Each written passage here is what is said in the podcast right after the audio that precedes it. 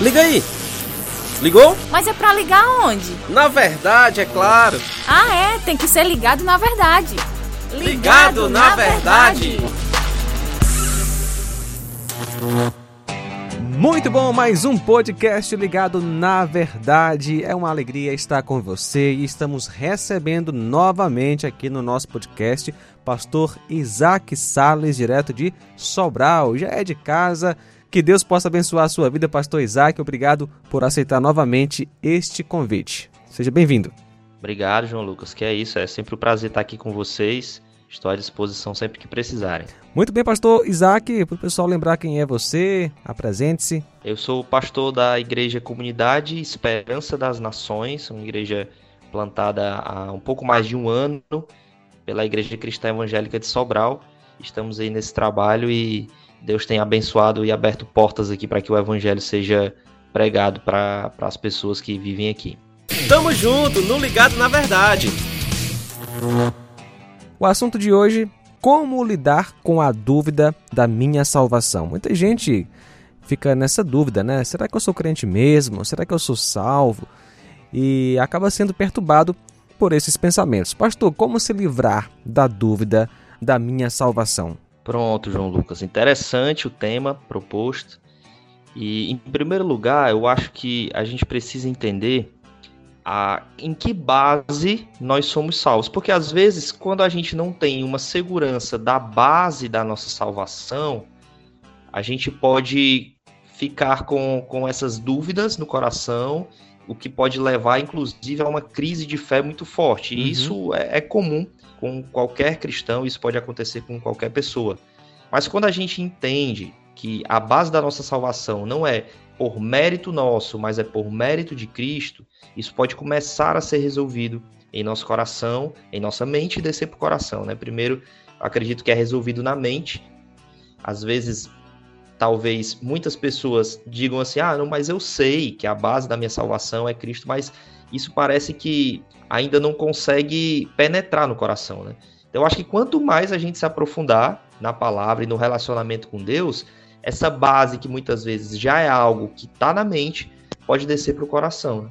Então, quando a gente entende que Jesus é aquele que se sacrifica por nós, Jesus é aquele que levou a maldição dos nossos pecados em nosso lugar, que Jesus é aquele que com o seu sangue pagou uma dívida que é eterna que nós temos com Deus, nós entendemos então que o mérito é dele, que a salvação do início ao fim é algo que foi planejado por Deus, como vai dizer lá em Efésios capítulo 1, planejado por Deus Pai, executado por Deus Filho e selado com a garantia do Deus Espírito Santo. Então isso pode começar a, a livrar-nos dessas dúvidas e nos dar uma segurança da nossa salvação e até mesmo uma alegria pela salvação que Deus nos deu.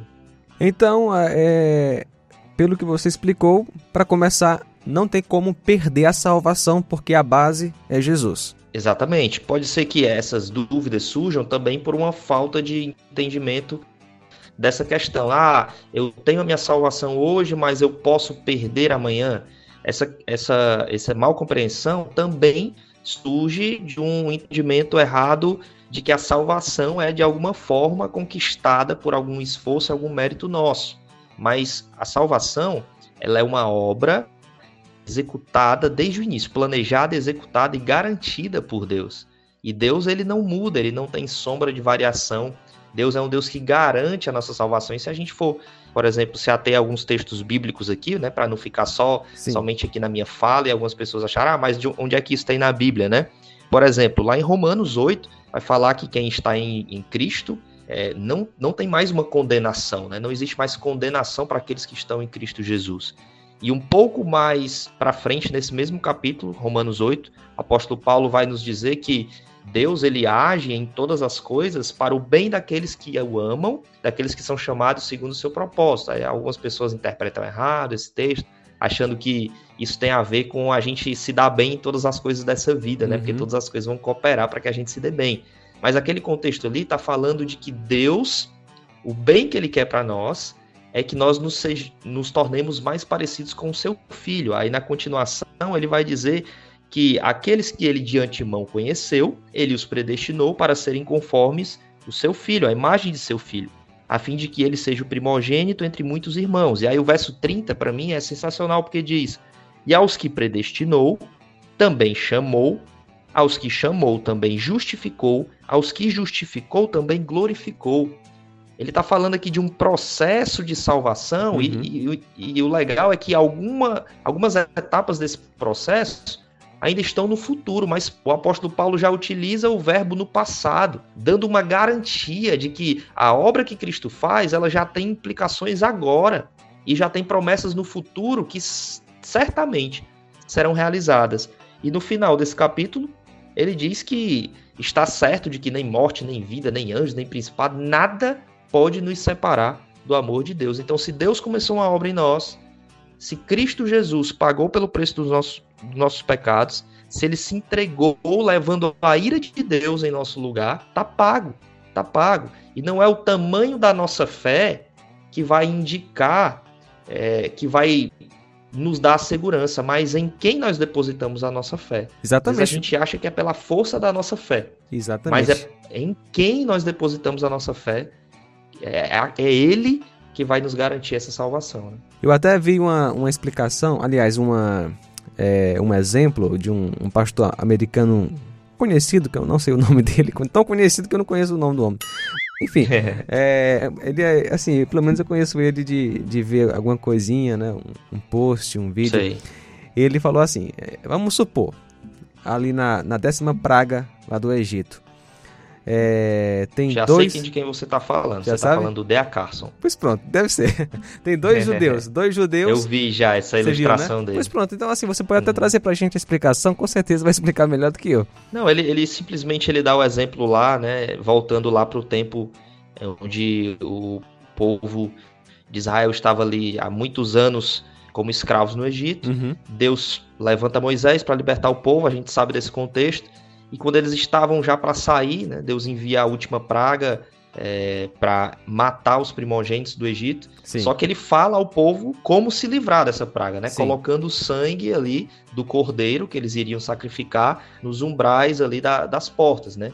Então ele, ele faz uma, uma situação hipotética. Ó, poderia haver ali dois, dois judeus, um que tinha uma fé muito forte de que a, aquele sangue colocado na porta iria livrá-lo da morte, uhum. e outro que estava meio duvidoso, que estava temeroso se aquilo ia dar certo ou não, se realmente eles iam ser livres. Mas no final, os dois fizeram aquilo que Deus tinha falado, os dois colocaram o sangue nas, na, nas portas. E quando o anjo passou, será que o anjo pegou a, o primogênito da família que estava duvidosa? Não, porque eles passaram o sangue na porta. A fé deles foi suficiente para passar o sangue na porta e confiar que aquilo que Deus tinha falado ia acontecer, né? O que salvou foi o sangue, uhum. não foi uhum. aquela fé duvidosa, não foi aquela fé temerosa. Foi e... o sangue daquele, daquele animal que apontava justamente para o sangue de Cristo que nos liberta e que nos salva de todo pecado. Eu costumo até utilizar uma ilustração aqui para as crianças. Sim. Que, por exemplo, se você quando cai num abismo, vamos supor que você cai no abismo e você consegue se segurar num galho. Se esse galho for muito fino, não importa a força que você coloque, uhum. ele não vai te sustentar e você vai cair. Você pode ser o cara mais forte do mundo, agarrar com toda a força, mas o galho é fino, você cai. Agora, se você cai de um abismo e agarra num galho robusto, forte, você já não está nem com tanta força, você está ali muito cansado, sobrecarregado, mas você agarra com uma força suficiente. E aquele galho é forte e robusto. Ele vai te sustentar para você não cair. Jesus é, é, esse galho forte que nos sustenta. E se a nossa for do tamanho de um grão de mostarda, já é suficiente. Ou seja, né, assim, a segurança, né, a, a base, como você mesmo já colocou, é a pessoa do Senhor Jesus. E ele é perfeito, ele não ele não, não sofre alterações em seu caráter. Não, Jesus é Deus que se encarnou e recebeu o castigo em nosso lugar, ressuscitou ao terceiro dia e nos salvou. No momento que nós cremos nele, fomos salvos de uma vez por todas e ele nunca vai nos abandonar, porque a palavra do Senhor fala que Deus nunca vai nos deixar.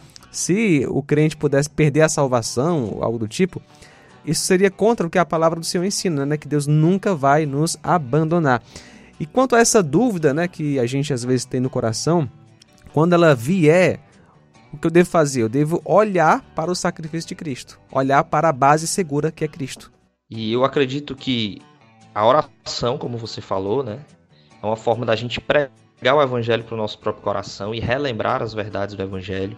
Uma vida de igreja, onde uma igreja que você pode contar com relacionamentos de discipulado, vai fazer total diferença. Uma, uma igreja onde você consegue se abrir para as pessoas e as pessoas não vão jogar pedras em você.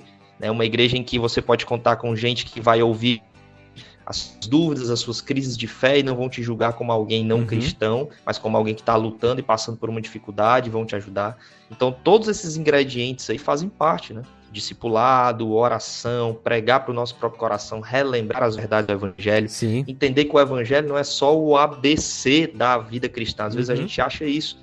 E a gente quer que o evangelho seja só o básico ali da nossa vida. Não. Tim Keller vai dizer que o evangelho é de A a Z na vida cristã. É. Então a gente precisa estar se alimentando desse evangelho todos os dias, uhum. relembrando e pregando para nossa alma, né? E também, pastor, né, o Espírito Santo, ele é a, a, a nossa garantia, né, de que pertencemos a ele, né? Nós somos habitados pelo Espírito Santo, provando que de fato pertencemos a Jesus, né? Sim, lá no capítulo 1 de Efésios, eu até já citei no início, esse capítulo é maravilhoso. Ele, o apóstolo Paulo ali, ele começa ali um parágrafo e não, não termina mais, falando só da obra da Trindade na salvação. Uhum. Ele vai falar o papel do, de Deus Pai, Deus Filho, Deus Espírito Santo.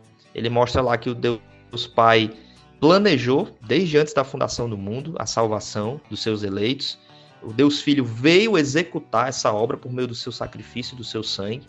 E aqueles que creem, aqueles que respondem a essa a esse sacrifício de Jesus, eles são selados uhum. com o Espírito Santo como uma espécie de penhor. O penhor é a garantia de que quando a gente chegar lá, nós vamos ser recebidos como alguém que pertence a Deus.